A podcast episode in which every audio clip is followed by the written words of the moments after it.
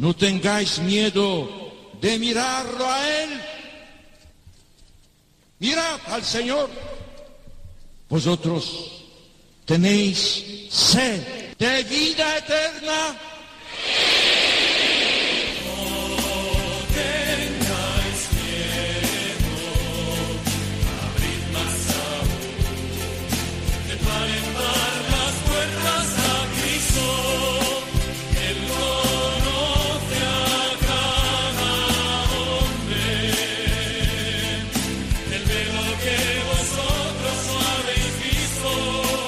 Comienza No tengáis miedo con el padre Juan Francisco Pacheco.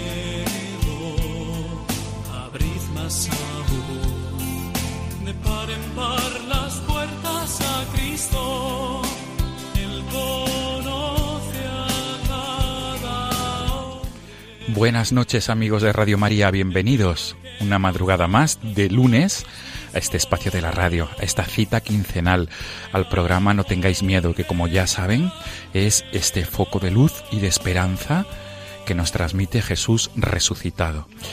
El sumario del programa de esta, de, esta, de esta madrugada de lunes 4 de junio es el siguiente.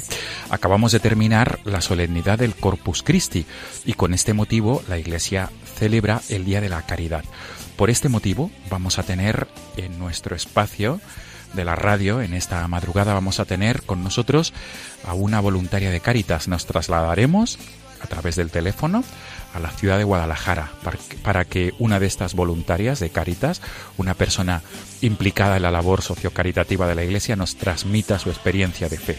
Esto será en la segunda parte. En la primera parte, amigos, nos vamos a trasladar a la Archidiócesis de Valencia, porque allí se encuentra un seminarista de la, del seminario diocesano de esta ciudad que ha conocido a Jesucristo y ha sido de manera especial llamado al sacerdocio a raíz de su experiencia con la adoración eucarística.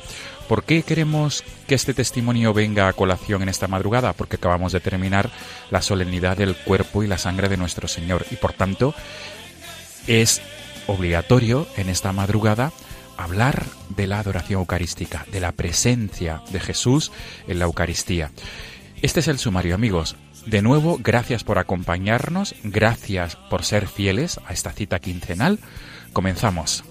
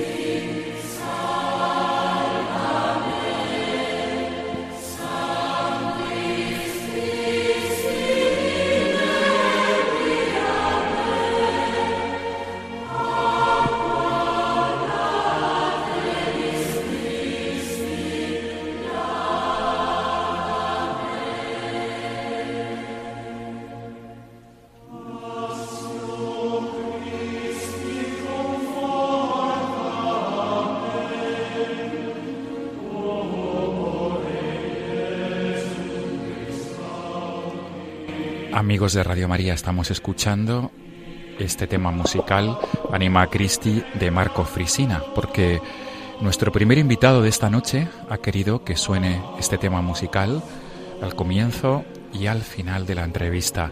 Vamos a abordar en esta primera parte del programa la adoración perpetua al Santísimo Sacramento, la Eucaristía. ¿Por qué la adoración perpetua? Porque es la manera que tenemos de dar una respuesta constante en el tiempo hacia quien nos deja de, hacia quien no deja de ser Dios y de amarnos con amor eterno. Los motivos que hacen única la adoración perpetua son que el Señor sea adorado incesantemente y que la Iglesia esté siempre abierta. La primera parte eh, de, esta, de este programa es la entrevista que comenzamos ya a través del hilo telefónico con Javier Taberner, que se encuentra en la ciudad de Valencia. Él es seminarista mayor y lo saludamos. Javier, buenas noches.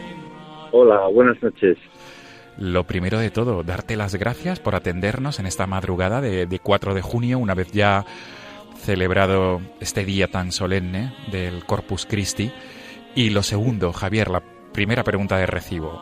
¿Por qué este tema musical de Anima Christi de Marco Frisina? Muy bueno, muchas gracias. Pues la verdad es que es eh, una oración que aprendí de pequeño en el colegio y la verdad es que pues me ha acompañado siempre. La, rezábamos después de comulgar en acción de gracias y siempre la, siempre la he tenido. Y luego descubrí que estaba musicalizada y bueno, fue, fue una gozada. Y bueno, pues estas oraciones sencillas que aprendemos de pequeño y que se nos quedan ahí, y que nos acompañan, ¿no? y que alimentan mucho la fe, la devoción. bueno, por eso le, tengo mucho cariño, Perfecto, Javier Taberner. Pues con tu venia vamos a subir el volumen para que los oyentes de Radio María puedan disfrutar durante unos segundos este tema que tú nos aconsejas, Anima Cristo y de Marco Frisina.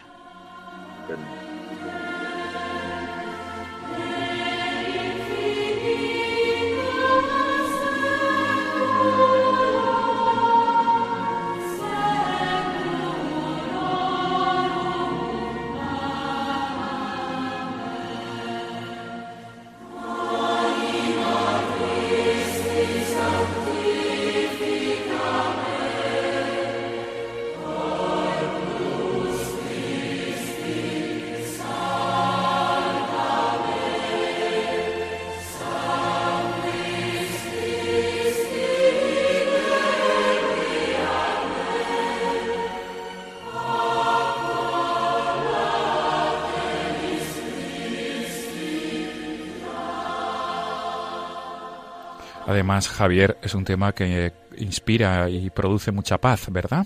Sí, sí, sí, cierto, cierto.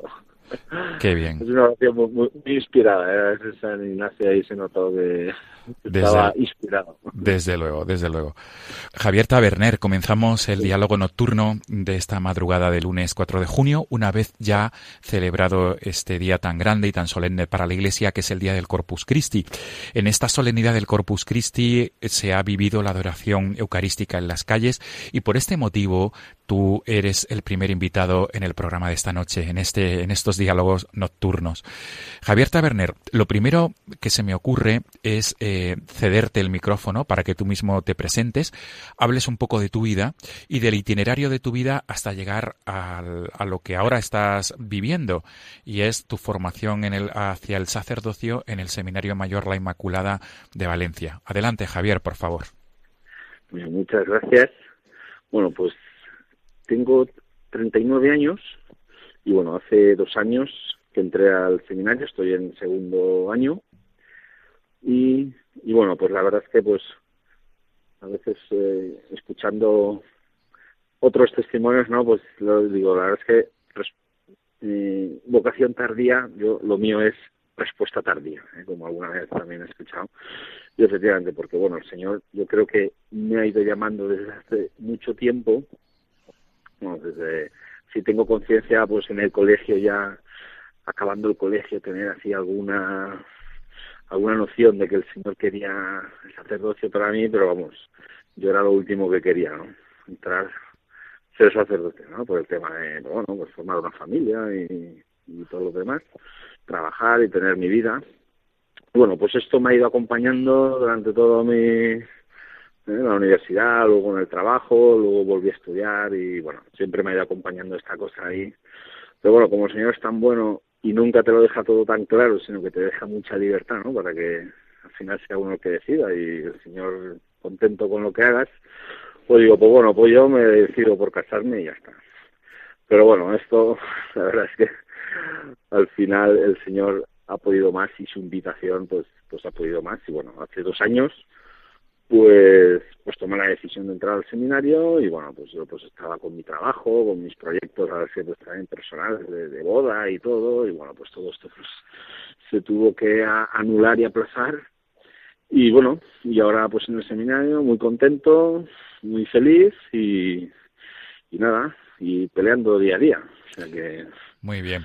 Javier, eh, eh, ¿cómo fue tu formación de niño y de adolescente? Sí. Eh, Muy bien. Pues, pues bueno, yo la verdad es que gracias a Dios pues he nacido en una familia cristiana. Eh, pues mi familia, pues eh, mis padres son de, del Opus Dei, de la prelatura, y bueno, yo también con, eh, en- en- siendo joven en la universidad, pues también entré a formar parte de, de la prelatura del Opus Dei. Y bueno, pues en el colegio, pues bueno, siempre he tenido formación, ¿no? De la obra y tal, siendo joven, en los centros juveniles, y, y bueno, esto ha sido siempre mi formación. Luego también en la parroquia, en mi pueblo, yo soy de un pueblo cerquita de Valencia, Alacuas, pues en la parroquia pues también he estado eh, algo involucrado y, y esa ha sido un poco mi, formación. ¿eh? Y luego ya empecé a entrar más en, en, una parroquia aquí de la ciudad de Valencia, la parroquia de San José María, pues con el tema de, de jóvenes, montamos club de jóvenes, voluntariados y tal, y ya empezamos a organizar pues los viajes clásicos todos los años, o JMJ, o un viaje de voluntariado, lo que sea, bueno, pues siempre ba- bastante metido, muchos, muchos líos. Muy bien. Javier, y, y llega un momento en tu vida, digamos, tú lo has, lo has esbozado hace uno, hace nada en la, en la primera pregunta, y es que mm, tu vida da un giro, un giro de 180 grados porque tú estabas en un principio, te sentías llamado a la vida matrimonial. Y- Correcto. ¿Y cuál fue, digamos, el punto de inflexión por el cual decides cambiar de rumbo en tu vida? Bueno, pues como he dicho, ¿no? La verdad es que no, no, no sé, no hay, no, no hay una causa que digas haya hecho- ha, ha habido un, hecho en concreto que haya dicho, pues esto me ha hecho, ¿no? Pues la verdad es que esto venía de largo. Yo era algo que se iba cuajando, ¿no? Pero bueno, pero yo es que, bueno, como imagino que muchos procesos, ¿no? De vocación y tal, pues eh, miedo, ¿no? Yo miedo, decir, "Pero yo que esto es que yo aquí no voy a ser feliz en el tal, yo seguro que seré feliz en el matrimonio, entonces yo era algo que ni me planteaba y no me lo quería plantear, pero la idea estaba ahí siempre recurrente. Y bueno, pues no sé, hombre, por, por decir un hecho concreto, pues bueno, ahora luego hablaremos, ¿no? De la adoración perpetua, pues sí que es cierto, pues que no sé, he tenido dos o tres anécdotas con personas que muchas veces con conocimiento, sin conocimiento, pues me han dicho, oye, ¿y tú? No, el seminario, pues siempre han sido, no sé, como pequeñas llamadas que el Señor me, ha- me ha ido dando. Eh, había gente que lo hacía de forma intencionada, pero otros que no, ¿no? Entonces, yo decía, joder, esto me, me persigue. Y bueno, pues al final, pues pues eh, ah, llega un momento que, te, el Señor te da la gracia para decir que sí y le dices que sí y hay una ya le has dicho que sí, pues te quedas muy tranquilo y muy seguro, ¿no? De, de todo lo lleva a él y feliz, y feliz. La verdad es que eso eso ha sido un- un- una señal ¿eh? muy muy segura, ¿no? Del camino, de un poquito la felicidad y la tranquilidad y la paz que Sí. tengo, pues eso me, Sí. me, me está ayudando mucho, sí. Y Javier, ¿cuál fue el momento en el que conociste la adoración perpetua? Bueno, pues yo conocí la adoración perpetua, pues como suelo decir, una, una tarde ociosa en el ordenador. ¿eh? Pues bueno, no sé, estaba en YouTube y tal, y de repente me encontré con un documental sobre la adoración perpetua. Verdad es que fue algo que me, que me llegó muchísimo. Bueno, yo soy de Valencia, ¿vale? Y, y entonces empecé a investigar, y bueno, me, llamó mu- mucho la atención, ¿no? Era un lugar donde estaba Santísimo expuesto las 24 horas, porque bueno, yo por el trabajo, pues yo trabajaba en un restaurante, entonces claro, los horarios son muy díscolos, ¿no? Y pues cuando tú puedes salir, pues está todo cerrado. Y vas un poco al revés de todo el mundo, ¿no? Y a veces buscaba sitios para rezar y claro, a ciertas horas de la noche o ciertas horas de la mañana o lo que sea, pues no están, no, no tenía sitios donde poder ir a rezar o tú siempre ibas buscando, pues el monasterio de no sé dónde no cierra mediodía, luego aquí tal, pero bueno, era todo un poco así, a salto de mata siempre. Muchas veces me quedaba en el coche, a lo mejor en la puerta de una iglesia, pues sabiendo que está el Santísimo dentro en el sagrario, pues bueno, digo, aquí hago la oración aquí. Y bueno, pues entonces vi este documental y, y dije, ostras, esto es una maravilla, ¿no? Y todo lo que suponía, ¿no? Eran los frutos que, que rondaban acerca de una capilla de oración perpetua, los frutos de conversión, la gente que, que, que se acercaba al Señor, ¿no? Por gracias a las capillas y todos los movimientos que surgían, ¿no? Todas las cosas positivas que venían de la capilla. Y yo dije, ostras, esto es, esto es algo muy bueno. Y empecé a investigar. Empecé a investigar, me enteré de que había una capilla en Nules. Nules es un pueblo de Castellón. Son apenas 13.000, 14.000 habitantes y tiene una capilla de oración perpetua. Yo digo, madre pues esto Valencia, vamos, esto Valencia sin despeinarse puede salir de una capilla. Y bueno, y así empecé a empezar, bueno, me junté con varios y empezamos a mover, a mover hilos, a preguntar aquí, allá y tal, pim, pam, hasta que al final vimos con el Padre Justo, misionero de la Santísima Eucaristía, que se dedica a promover la adoración perpetua, y ahí ya pues, pues bueno, ya nos pusimos en sus manos y ya salió todo. Pero vamos, fue, fue un encuentro muy eh, infor- eh, for- afortunado, en, muy providencial en el ordenador. O sea que no. Es- llama la atención que se sirviera el Señor de, de ese encuentro a través de, de- de esa red social, de, de Sí. esa plataforma que es YouTube, para, YouTube, sí. Para encontrarte con la adoración perpetua. Y, y ahora mismo, digamos, ¿cómo, cómo se desarrolla la- el establecimiento de la capilla de la adoración perpetua en la ciudad de Mm. Valencia? ¿Cómo fue? Bueno, pues, pues, eh, pues bueno, contactamos con el Padre Justo, ¿vale? Eso fue un poquito, bueno, no, contactamos con, ah, con Nules, ¿vale?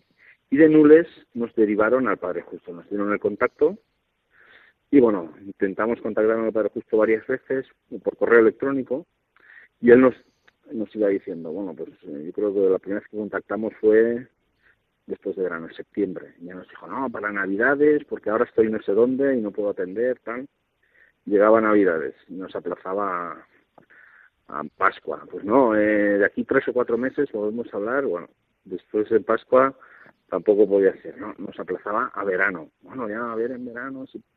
Y siempre nos decía que aquí estaba de obispo entonces don Carlos Osoro, que él había instaurado la adoración perpetua en Oviedo. Y siempre nos decía el Padre Justo, pero mira, no le digáis nada a don Carlos, porque le conozco y, y me hará ir, y es que no puedo, no puedo porque estoy en otras ciudades de misión y todos nosotros muy obedientes, pues bueno. Pero, y sí que es verdad que el Padre Justo, la clave, ¿no? La clave de todo esto era rezar. Entonces empezamos a buscar oraciones por muchos conventos, mucha gente, tal, que empezaba a rezar por esta intención. Y la verdad es que ahí, pues, pues yo creo que ha estado la clave, ¿no? De, de la capilla, pues estaba en, en toda esta oración de tanta gente. Y nada, pasaban los meses y ya pudimos contactar con el Padre Justo y ya no, y bueno, es que primero fue el, el don Carlos y nos dijo, bueno, para eso tenéis que hablar con el Padre Justo. Y yo, no, y llevamos un año ya que el Padre Justo nos está emplazando de mes a mes y no hay forma. Y dice, no, pues no te preocupes que yo hablaré con él. Y bueno, entonces ahí hubo unos meses ahí de silencio que no sabíamos muy bien qué había pasado. Y al final, pues bueno, vino el Padre Justo a Valencia y en cuestión de dos meses prácticamente se, tuvimos ya aquí la primera capilla de oración perpetua en Valencia. Que luego han venido tres más. Qué bueno. Estamos ya a punto de abrir otra cuarta, o sea que una maravilla. Qué bien. Pues, eh, ¿cuáles son las, la- los lugares de la, de la adoración perpetua en la ciudad de Valencia? Después vino Alcira, ¿Sí? la ciudad de Alcira, después vino Gandía, ¿Sí? después ha venido Catarroja, eh, que es un pueblo así más de la periferia de, de Valencia, y ahora estamos en Alcoy. Ya que si Dios quiere, bueno, ahora ya cara verano lo vamos a aplazar un poco la apertura a septiembre en Alcoy. O sea que serán ya cinco. Y bueno, hay alguna solicitud ahora y bueno, iremos donde el Señor nos diga, pues allá iremos a, a promover la adoración perpetua. Sí, Javier, decíamos que eh, la adoración perpetua ha tenido que ver en, en, el rumbo de tu vida, en, en optar para ser sacerdote, en ese cambio que tú has vivido, ¿no? Para formarte para ser futuro sacerdote. Eh, ¿Cómo puedes esto desgranarlo? ¿Cómo, ¿Cómo ha calado la adoración perpetua en, en, tu, en tu decisión personal? Pues a ver, eh, no, sé muy bien cómo, cómo explicarlo, pero bueno, sí que, a ver, yo, yo creo que ha, sido algo definitivo en mí, porque, pues, bueno, yo eh, el tema del ser sacerdote, pues, pues lo veo también como un servicio, una misión, ¿no? Que el Señor, pues, también tiene para mí, y yo creo que todo esto está muy relacionado toda mi vida con la adoración perpetua. No sé, o sea, lo tengo yo porque yo soy bastante indeciso así de, naturaleza, ¿no? pero sin embargo la adoración perpetua es, el Señor me la ha metido en el corazón y en la cabeza de tal forma que, que, vamos, que esto sé que, no sé, tengo un convencimiento bastante claro de que el Señor me quiere por ahí.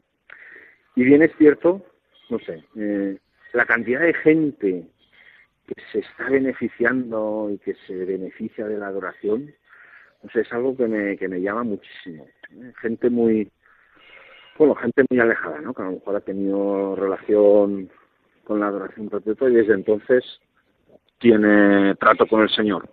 O gente, pues muy de, bueno, de la iglesia, de toda la vida, o lo que sea, pero gracias a la adoración perpetua pues ha retomado un trato personal con el Señor que antes no tenía, no sé.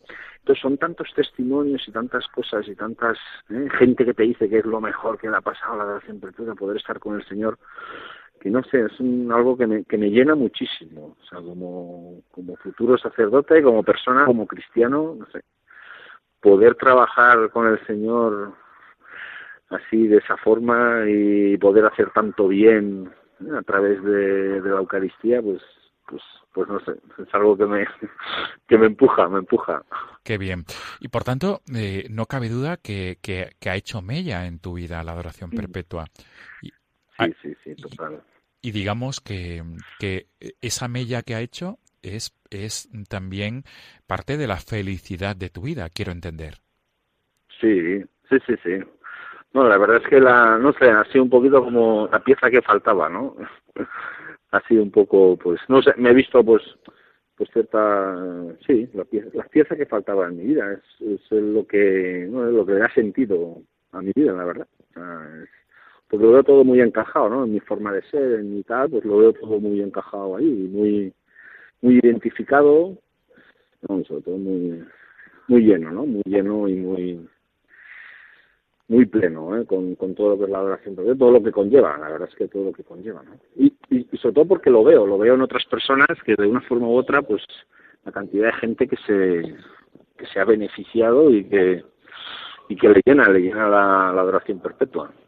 Muy bien. Javier, mm, ahora aprovechando estos momentos que tenemos en Radio María y aprovechando las personas que nos están escuchando en esta madrugada o después, posteriormente, a través del podcast del programa No tengáis miedo, ¿cuál es tu mensaje para todos aquellos que, que aún no se han planteado en los lugares donde existe, claro, la adoración perpetua? ¿O cuál es tu mensaje para aquellas personas que, que tengan ganas de, de tener en su localidad, en su ciudad, una capilla de la adoración perpetua? Bueno, pues así en plan, en plan eslogan, yo diría, adoración perpetua sí se puede, ¿no? muchas veces parece que es algo muy difícil, que es una utopía, que esto, uff, esto, pero en mi pueblo, en mi ciudad, en mi parroquia, eso es imposible, pero nada de eso, nada de eso, porque es que el Señor es, el Señor es quien lleva todo. Y bueno, quien, a ver, en la página web de la adoración perpetua.org, ahí hay todo el listado de las, hay ya 53 capillas en España. Entonces, pues bueno, yo creo que ya vamos a menos de 50 kilómetros, seguro que alguien tiene una capilla de acción perpetua y, vamos, si por trabajo, por lo que sea, o por viajes, siempre vas a pasar por alguna ciudad que tiene una capilla de acción perpetua. Y de modo estable, pues seguro que en tu ciudad, ¿eh? en tu pueblo, hay una capilla muy cercana. Y bueno, pues que sepas que, querido oyente, que sepas que tienes un lugar para encontrarte con el Señor a cualquier hora del día. Y sobre todo, desde el lado un poquito de la organización y de, de, toda la estructura de las capillas, pues que con muy poquito de tu parte puedes hacer que las capillas estén abiertas y que mucha gente entre en contacto con el Señor. Y puedes hacer, ¿eh? con un poquito tuyo, que solo es una hora, se piden turnos semanales de una hora, ¿eh? con una hora semanal puedes hacer que, eh, que el Señor pues siga derramando mm, infinitas gracias desde, desde las capillas, ¿no? Pues es algo, bueno, pues es ese granito de arena, es ese poquito que podemos hacer cada uno y que el Señor se sirve para, para hacer muchas cosas. ¿no? Y bueno, pues a mí me gusta mucho ver la, imagen de, de este el resto de Israel, ¿no? Que son esos poquitos que se mantienen fieles y tal y cual y gracias a eso el Señor mantiene, ¿no? mantiene el favor al pueblo, pues por las capillas de al final son eso, son unos poquitos y gracias a esos poquitos el Señor hace muchísimo, ¿no? Pues bueno, yo, vamos, yo os animo a que, a que forméis parte de, la capilla que tengáis más cercana, porque vale la pena, vamos. Y a vosotros, ¿eh? a vosotros os va a hacer mucho bien, ¿no? Y os va a cambiar la vida, ¿eh? Porque la, la verdad es que al final, una hora que vas, una semana, otra semana, esa constancia, el Señor te va haciendo, te va haciendo, y al final eres tú el que necesitas la adoración. es algo que es, una experiencia que a mí me, me, encanta, ¿no? Gente que no tenía práctica de oración y tal, decía el Señor el que lo ha ido transformando y dice, bueno, ahora ya, sin mi oración, sin mi hora santa a la semana, yo, yo no puedo vivir, o sea, que la necesito. ¿eh? Y se van de viaje y se buscan una capilla o se buscan eso porque necesitan la, la hora santa, ¿no? O sea que, sí. vamos, que, que les animo, les animo a que entren a formar parte de esto. Claro, muy bien. Javier Taberner, hay un aspecto que ya lo has mencionado, que lo que se pide, ¿verdad?, es una hora de adoración semanal, ¿verdad?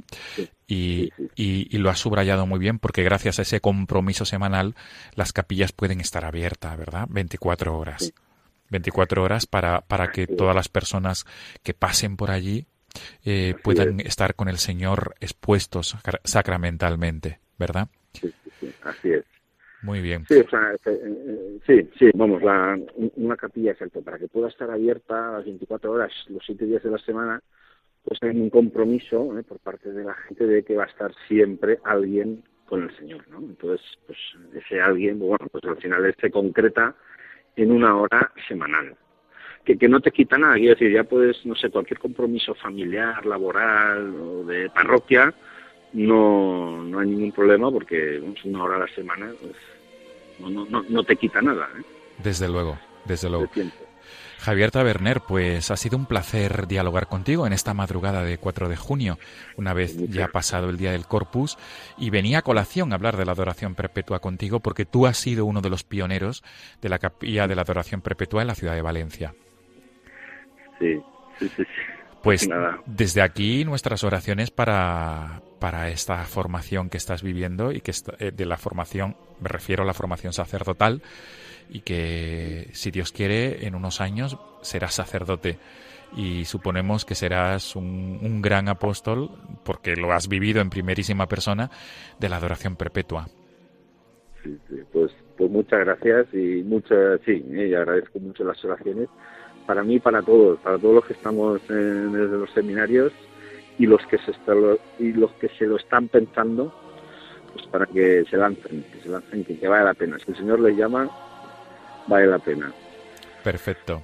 Javier Taberner, seminarista de la Archidiócesis de Valencia, seminarista mayor, gracias por acompañarnos en esta madrugada y gracias por ese testimonio que nos has transmitido y sobre todo ese afán de adoración eucarística que vives y que transmites a todos aquellos con los que te cruzas.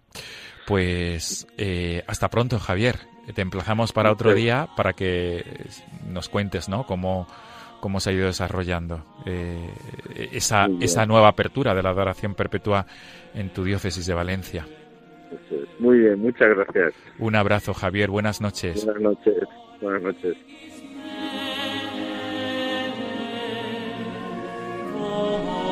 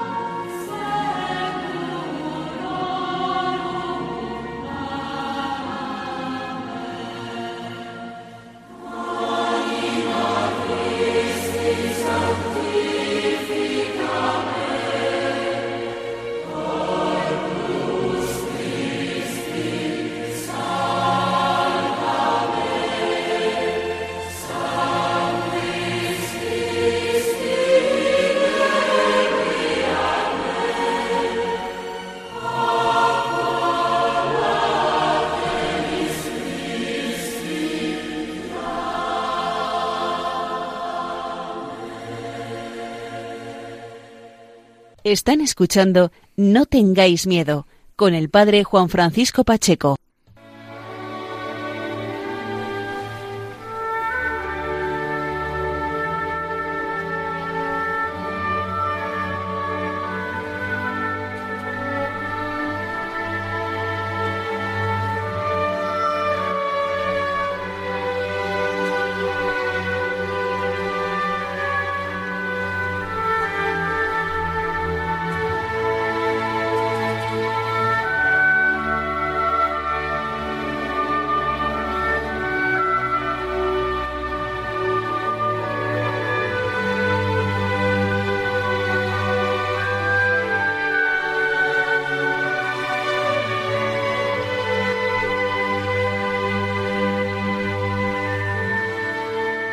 Amigos de Radio María, continuamos eh, la segunda parte del programa, esta segunda entrevista. Nos trasladamos en esta ocasión hasta la ciudad de Guadalajara, porque allí se encuentra una mujer voluntaria de esta Caritas diocesana de la diócesis de Sigüenza, Guadalajara.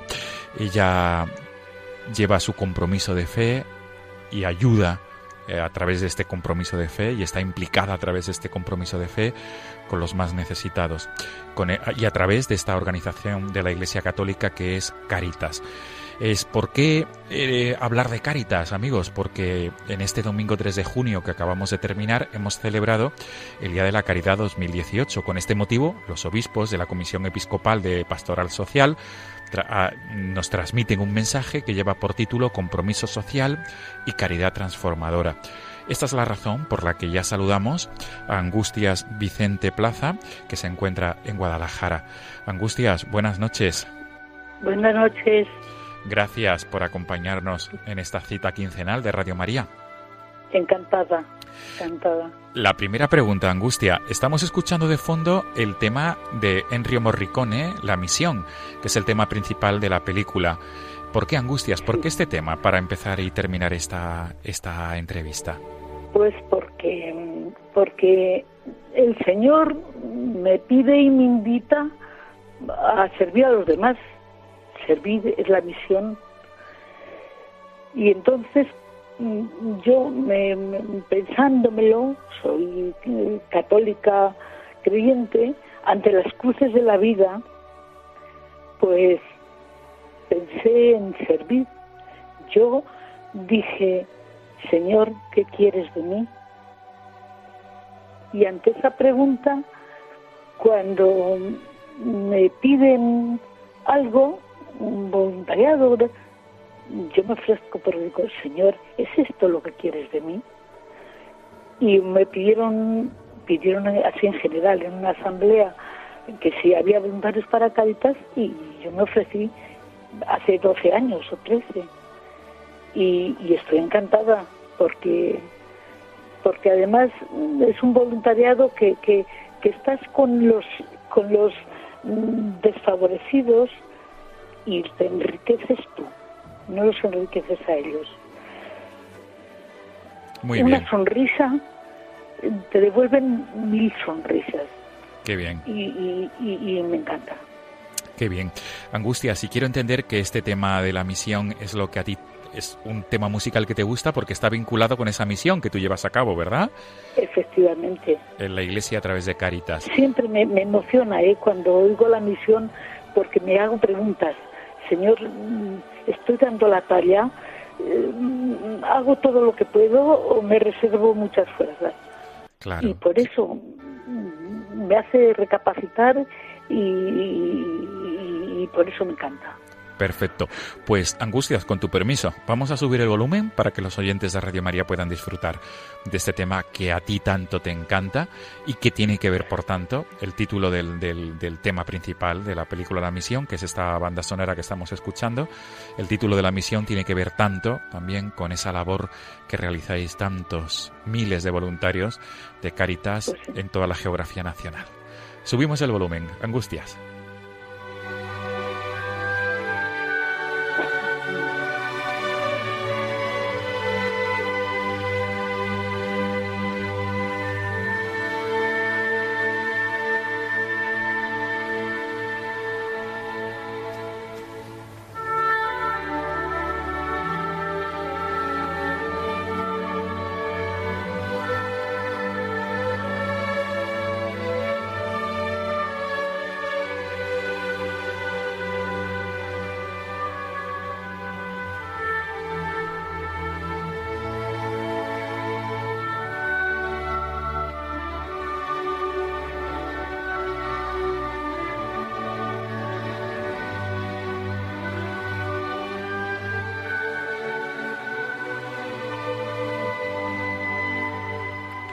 La verdad es que es, Angustias es un tema que transmite mucha paz, ¿verdad? Y, Pues sí, y te hace meditar. mucha paz y, y cercanía con los diferentes, mm, pues eso, mm, me emociona y, y- y lo escucho muchas veces. Qué bien. Pues Angustias, entramos de lleno ya en el, en el diálogo nocturno. Lo primero Bueno, des- pues después, perdón, de- lo primero después de, de, de preguntarte acerca de este tema musical que has elegido es eh, que nos que te presentes ante la audiencia de Radio María. ¿Quién es Angustias Vicente? Eh, cómo eh, ya lo has esbozado antes, ¿no? Eh, tu encuentro con Caritas Diocesana de Guadalajara, de Sigüenza, Guadalajara. Sí. Y hasta este momento, ¿no? ¿Cómo es tu vida de fe? Por favor, Angustias. Pues mi vida de fe, bueno, yo soy una señora ya jubilada, he trabajado 42 años de maestra y, y he tenido cruces en la vida, muchas cruces, 23 años hace que se murió mi esposo y además es que poco tiempo antes habíamos hablado de, la vida, de ir a Dios y, y, yo le había dicho en cierto momento, si un día me faltaras tú, pues Dios y mis hijas serían...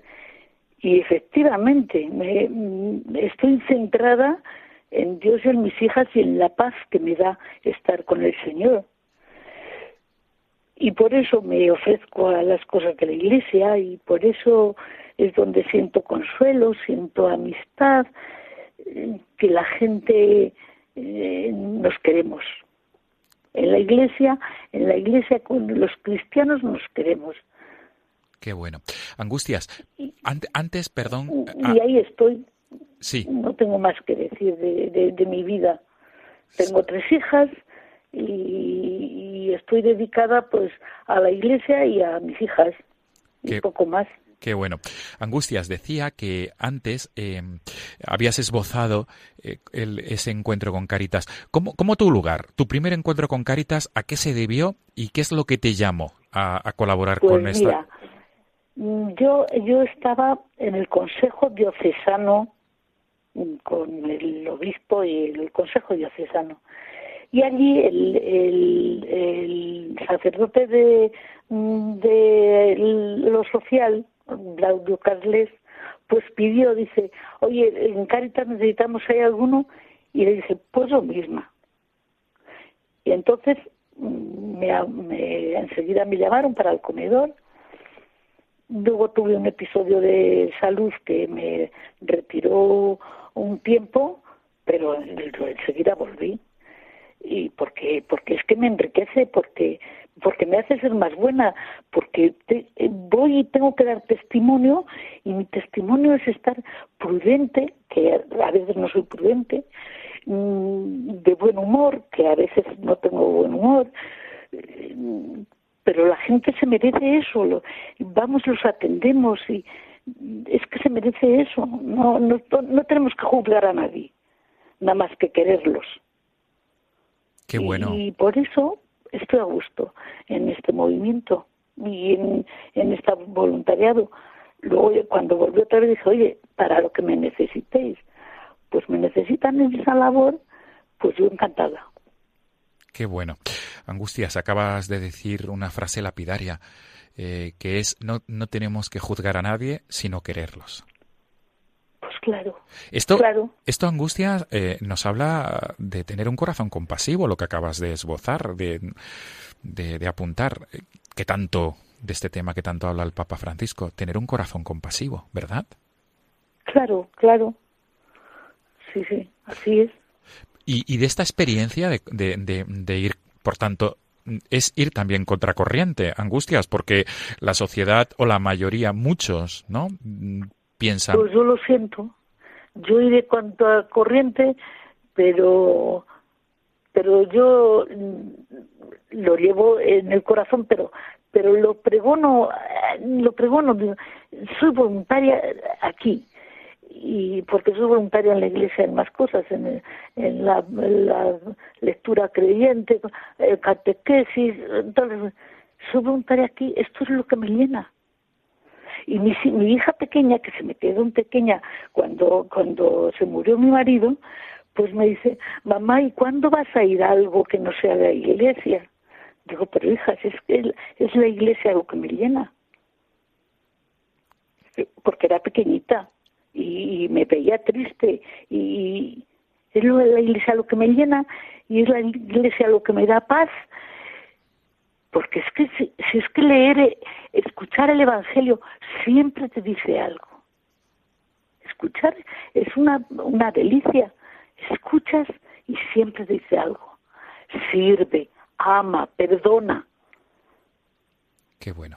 Angustias, y un, po un, poquito, por favor, ¿podrías explicarnos un poquito cuál es tu cometido en este voluntariado de Caritas de Guadalajara, en este comedor? ¿Dónde pues, está el comedor y cómo se realiza esta pues ayuda? Mira, el comedor está en la, en la calle Venezuela, en, en, un complejo que se llama mm, Nazaret, y ahí mm, vamos vamos por la mañana a las 11.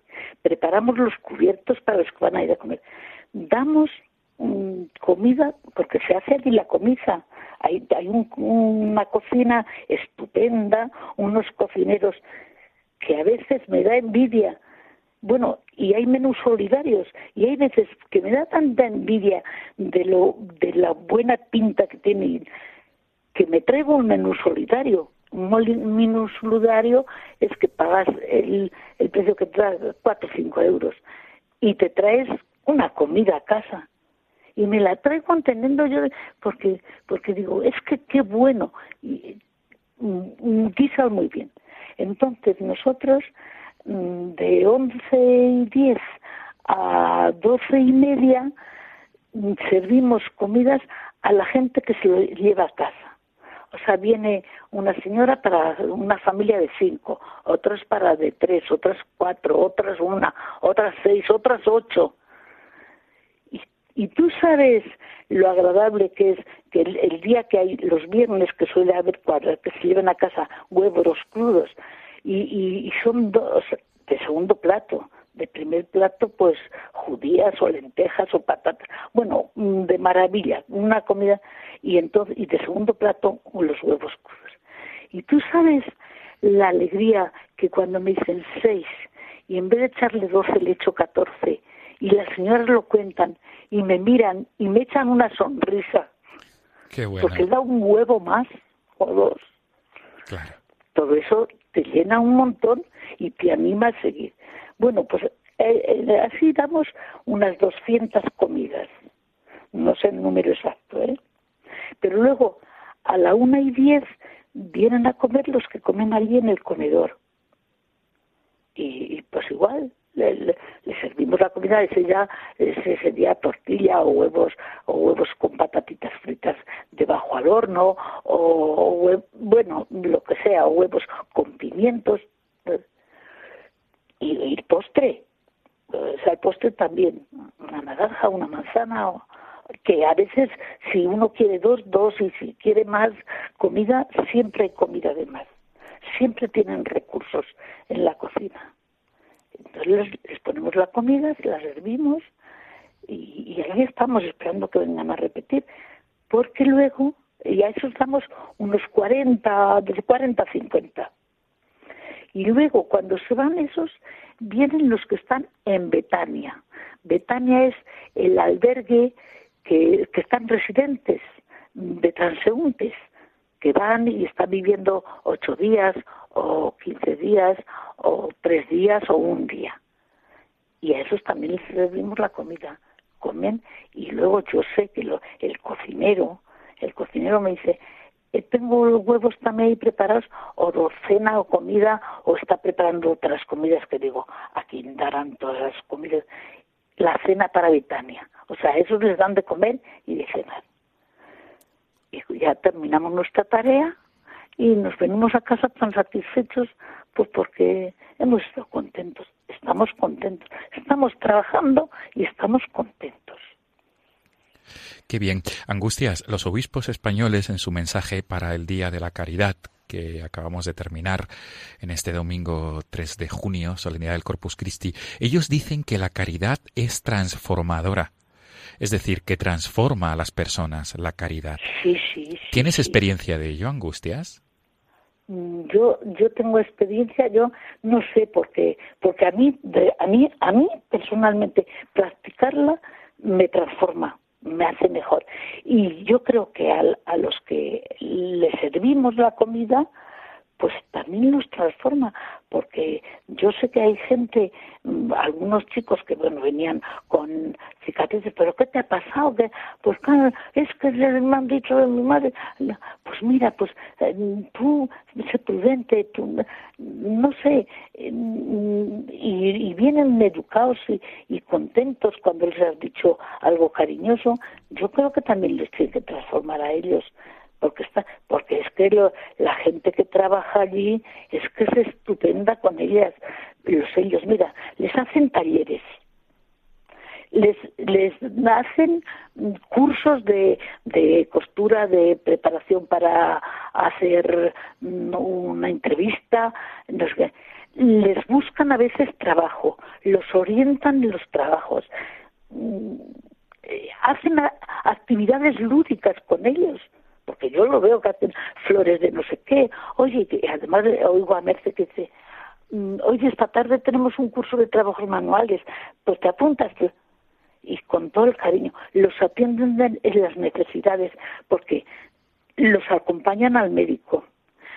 Saben lo que les pasa porque algunas veces la que trabaja dice no es que ahora ha tenido un problema con el hijo tal cual los escuchan.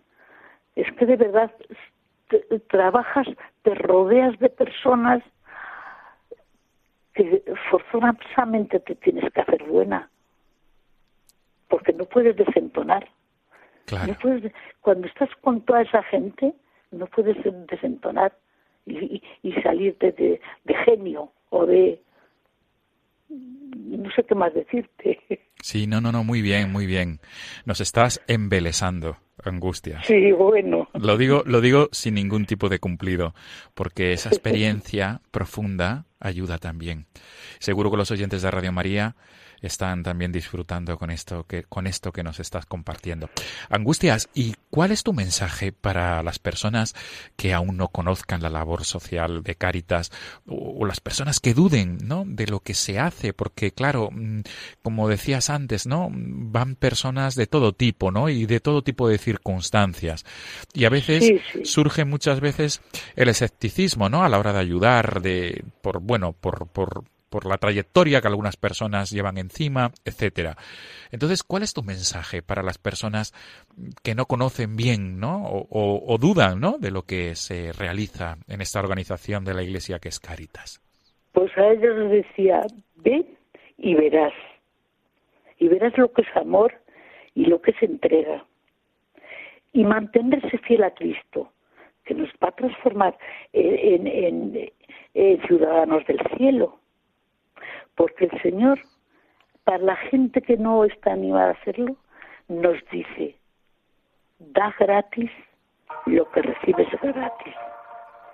Y, de- y gratis hemos recibido el tiempo, el amor, la educación, todo lo hemos recibido gratis del Señor y nos dice que lo demos gratis. Desde luego.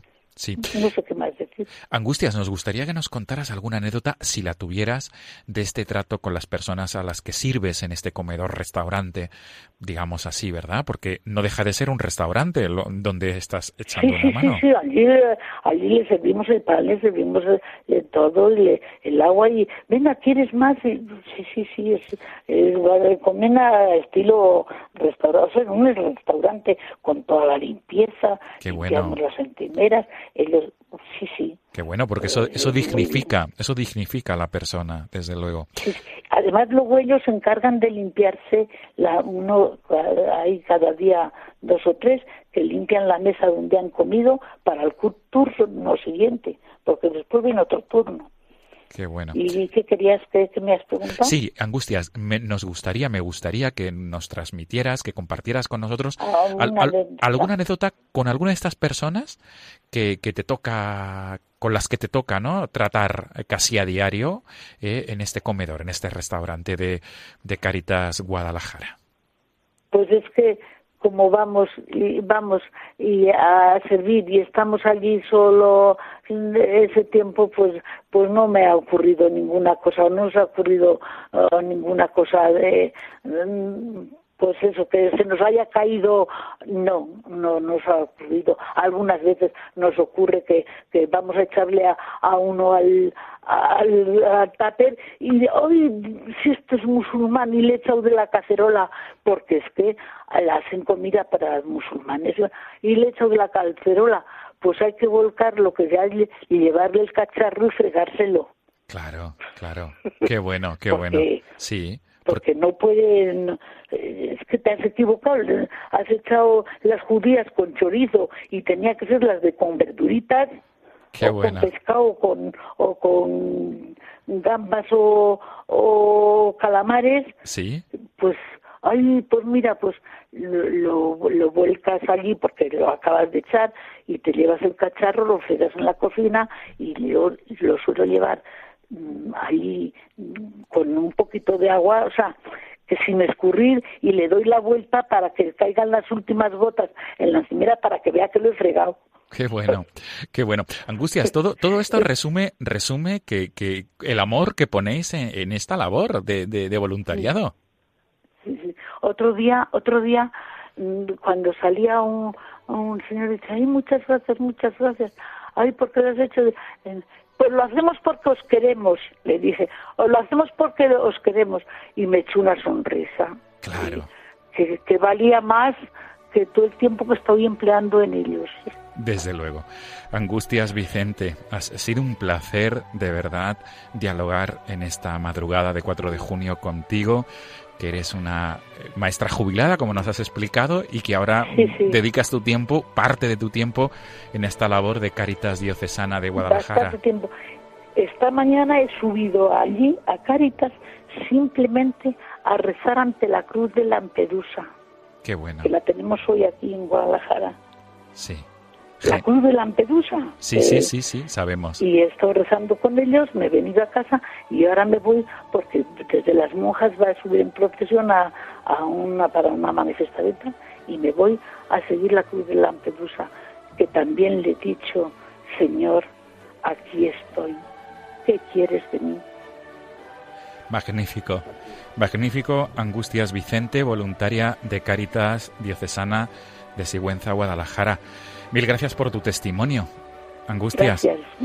Y sobre todo gracias por ese por esa labor magnífica, como dicen los obispos españoles en el mensaje con motivo del Día de la Caridad 2018, tu compromiso mejora el mundo. El compromiso de todos los voluntarios de Caritas, Caritas española y Caritas Sí, internacional Sí, sí.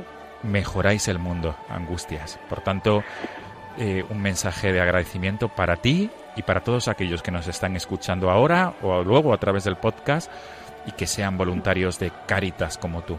Mejoráis el mundo. Gracias, Angustias. Gracias, gracias. Bu- Un saludo y encantada de servir de algo. Buenas noches, Angustias. Hasta pronto. Buenas noches. Buenas noches.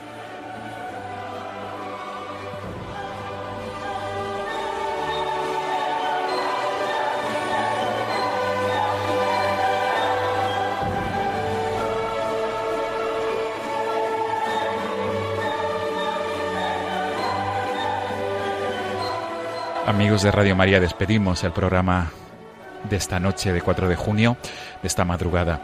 Como siempre, les dejamos el correo electrónico del programa para que puedan dirigirse a nosotros, poder consultar, compartir o preguntar.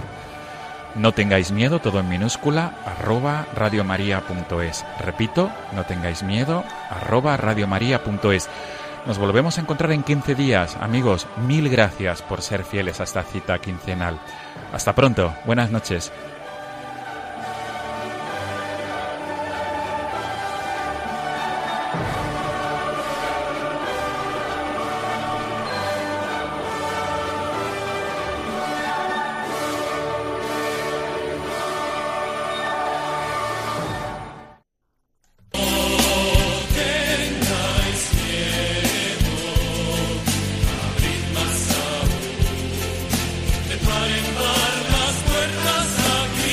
Y así finaliza en Radio María No tengáis miedo, un programa dirigido por el padre Juan Francisco Pacheco.